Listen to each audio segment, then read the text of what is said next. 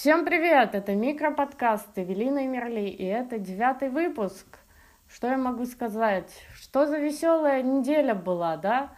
У всех, уверена, у всех, кто установил приложение Clubhouse, теперь, теперь эти люди больше не принадлежат реальности.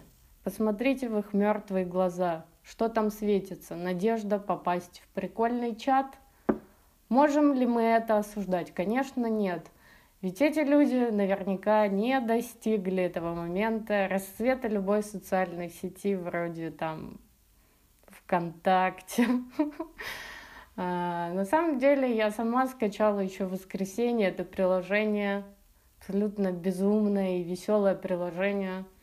А, создала какую-то беседу, типа пытаемся встать с кровати, и не вставала с кровати еще три часа, но это было весело. Но за три дня использования, вот что я поняла. Во-первых, у меня начала очень сильно болеть от этого голова, постоянного общения, потому что, как ни крути, общение — это напряжение твоих мозжечных мускулов, и перенапрягая их, конечно, ты получишь головную боль и тошноту, что и получила я.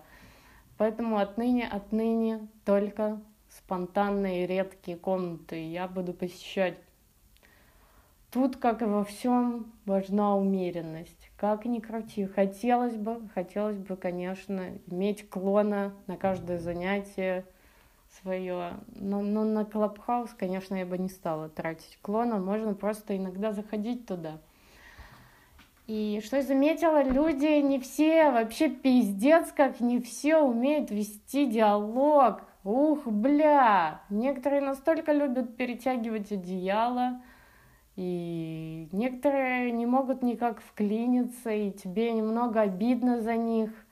И если в реальной жизни, когда вы стоите в компании, ты можешь посмотреть и, не знаю, сделать жест, и как-то повлиять на собеседника, подбадривая его или наоборот, то здесь у тебя только голос, и немногие умеют э, пользоваться голосом.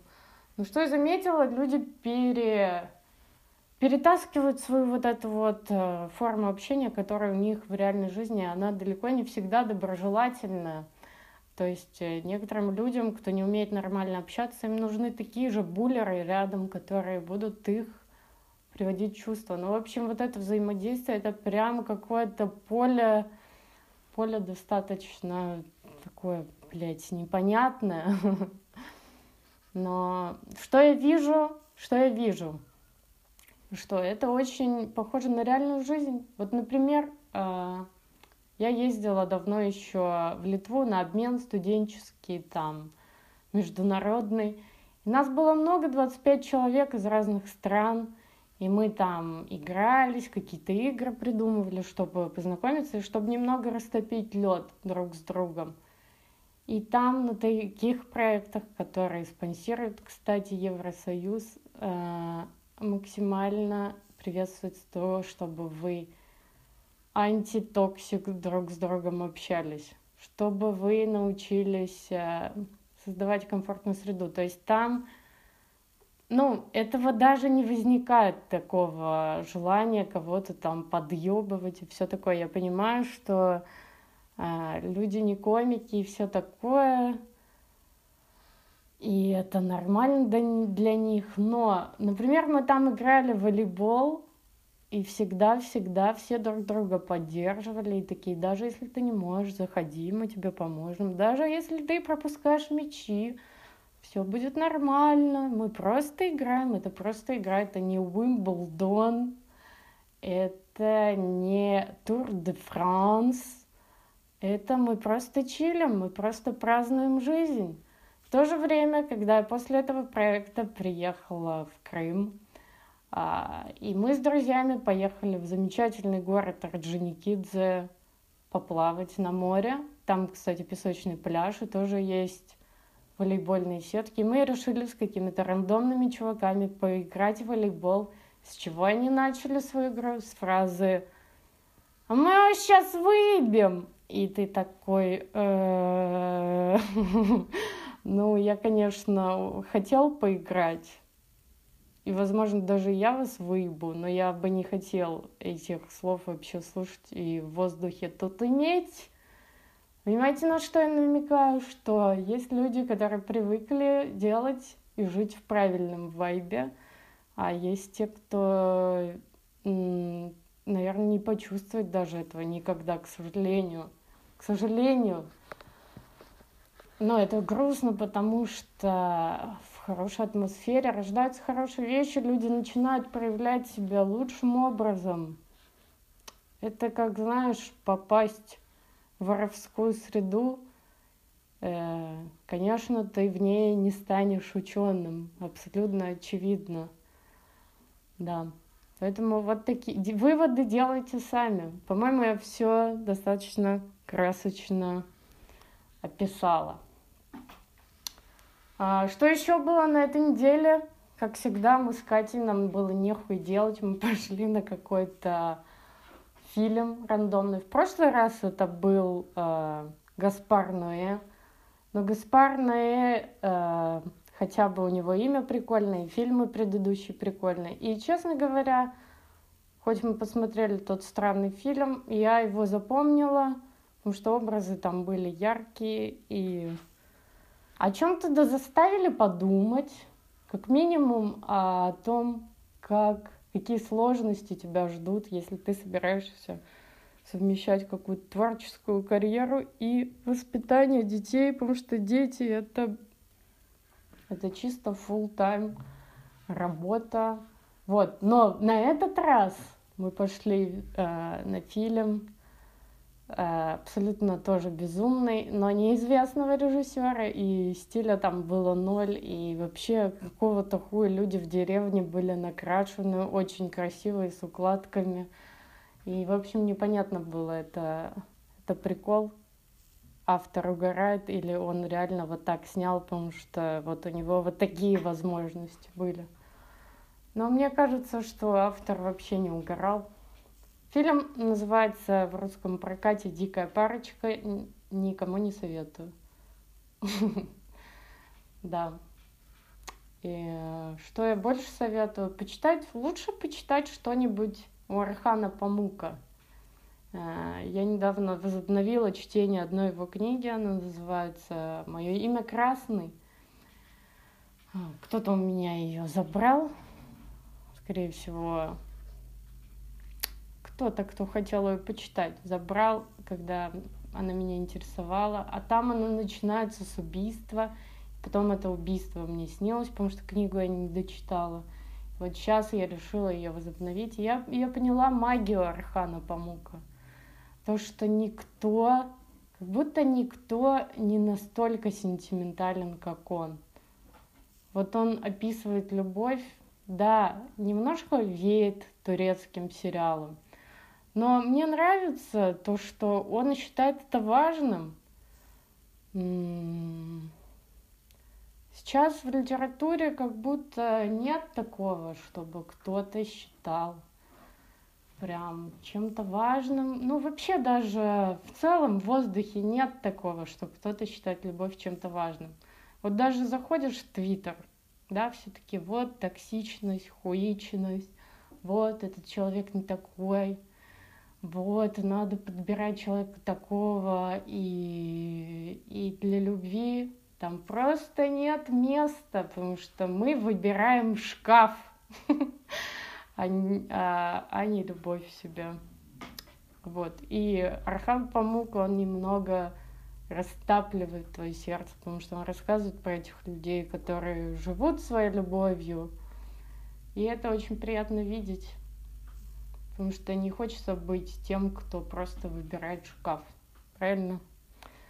Абсолютно с собой согласна. Да, еще у меня была потрясающая история на этой неделе с Тиньковым.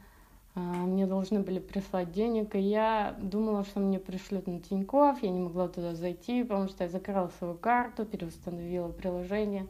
Вот я звоню им, говорю, можно мне новую карту? Они такие, так, а вы прошлую карту закрыли, полгода не прошло. Я такая, да, Они такие, да, теперь, чтобы новый открыть, 5000 рублей штраф. Я такая, блин, это даже больше, чем мне должны скинуть на Тинькофф. И они такие, а, ладно, тогда без штрафа. И я такая, вау, а можно, можно я всегда по жизни буду в таком стиле договариваться с людьми? Можно, можно я буду покупать билет на самолет? И такая, бля, а что дорого? Они такие, ну ладно, тогда две тысячи. Я такая, нормально. Мне кажется, это, это будущее современной экономики. Ну, не может же быть такого, чтобы мы всегда выкидывали еду, да? Все, все уже давно чувствуют, что это ненормально, что когда в обществе, где есть люди, которые голодают, выкидывать еду как-то ненормально. И, конечно, есть вот эти все механизмы, а, которые как-то как-то это смягчают, это всякие фриганы, которые по мусоркам шляются и э, берут еду, которую никто не доел. Или даже вот эти группы фудшеринга, это, конечно, очень прикольно. Но что, если мы будем просто говорить так, э, да, так, наверное, не получится. Но идея хорошая, да? Угу. Вот так. Э, да. Еще сейчас, сейчас идет снег, и очень странно, он идет то вниз, то вверх, но выглядит это, конечно, очень анимешно. Мне, если честно, очень нравится. И а, пару дней назад был снег и было солнце, и я пошла бегать на улицу, просто потому что мне кажется, это полезно быть на солнце. И, честно говоря, я такое счастье испытываю, когда я нахожусь на солнце. Поэтому каждый раз, когда солнце, я выхожу бегать, даже если получаю обморожение от этого. Раньше почему я не бегала? Потому что у меня начинали болеть зубы. Я дышала зубами, как вы догадались. Но теперь мои зубы стали такие же крепкие, как у саблезубого тигра. А, так что всем советую бег на улице в солнечную погоду. Вне солнечную можете включить себе видос на ютубе и поднимать ножку в такт с кем-то очень красивым и очень приятным. Да. В общем, да. Еще я ходила на вечеринку, на пару вечеринок. Одна была, меня позвала Майя, отмечать то, что она год как не пьет. Это очень круто, делать праздники свои собственные. Вот в этом, я считаю, нужно взять с Майей пример. В чем не надо брать пример? Это в том, что трезвость идти отмечать в бар но это ее выбор, абсолютно поддерживаю, и я с удовольствием сходила туда. И что было странно, мне людям очень хотелось рассказать, а что я за день услышала прикольного в Клабхаусе. Но тема Клабхауса уже обсуждена в этом подкасте, поэтому, поэтому надеюсь, все все поняли все все поняли, что во всем важна умеренность, умеренность.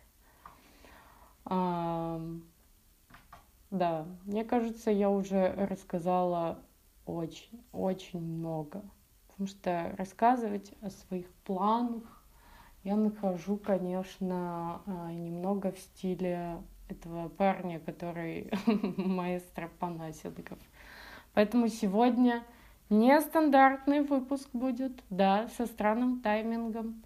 Но я думаю, а, надеюсь, что я вас порадовала хотя бы чуть-чуть а, этой маленькой прелюдией а, к вашей неделе.